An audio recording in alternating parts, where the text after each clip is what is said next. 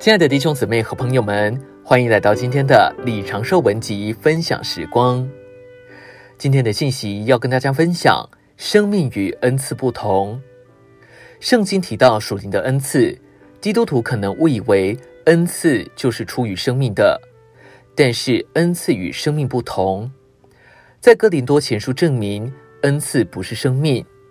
在一章七节指出，哥林多的信徒在恩赐一无所缺。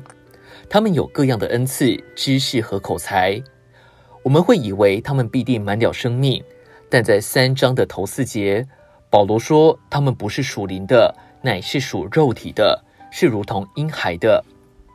保罗不能用干粮喂养他们，只能够照着他们的光景，用奶喂养他们。他们有各样的恩赐，但他们在基督里仍然是婴孩。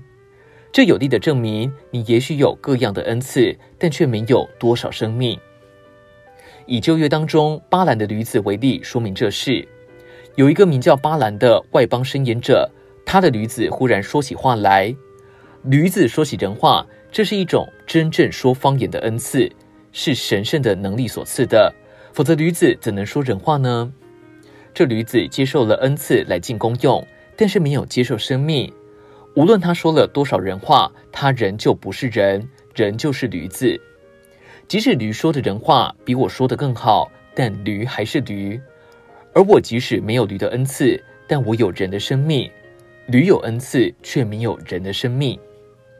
我们如果要认识生命，就必须清楚分辨生命与恩赐的不同。倘若有一个人常说方言，另一个人有很强医病的恩赐，你会认为这些恩赐是生命吗？如果你这样认为，你就误解了生命。今天的分享时光，你有什么摸着吗？欢迎留言给我们。如果喜欢今天的信息，也欢迎分享出去哦。